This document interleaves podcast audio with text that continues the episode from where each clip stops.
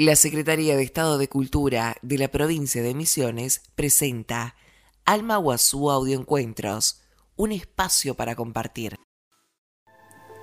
Hola, soy la profesora Paula Vogel y hoy les traje una nota acerca de expresar y liberar.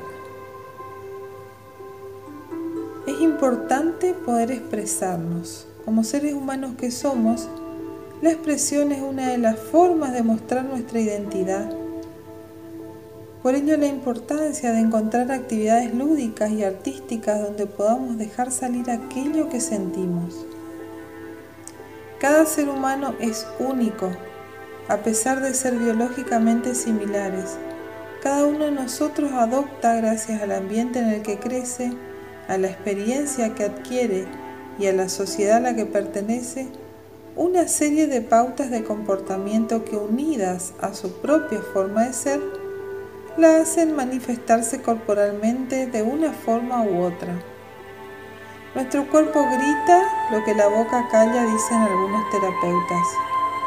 Solo tenemos que darnos tiempo y observarnos. Cuando nos sentimos felices los hombros van hacia atrás, el pecho se expande.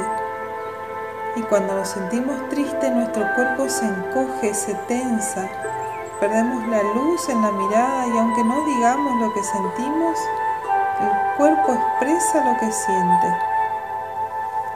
Me imaginé cuántas veces nuestro cuerpo habla con un lenguaje no verbal, manifestando su incomodidad, tensión, enojo, miedo, y hacemos de cuenta que no pasa nada.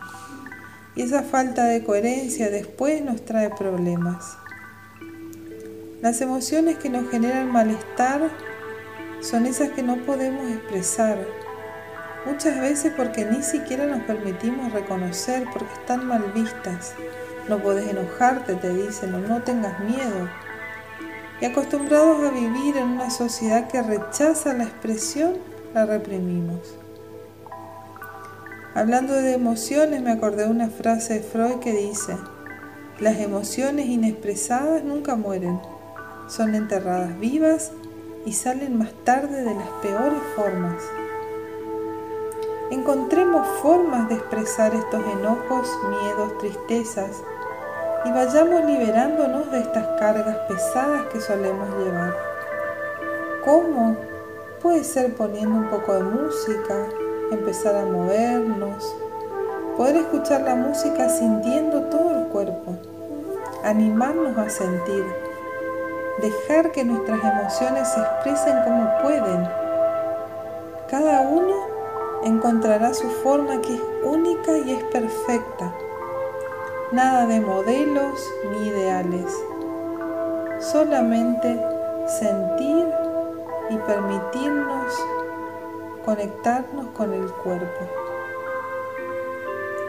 Ser lo que somos y sobre todo aceptarnos como Dios nos creó.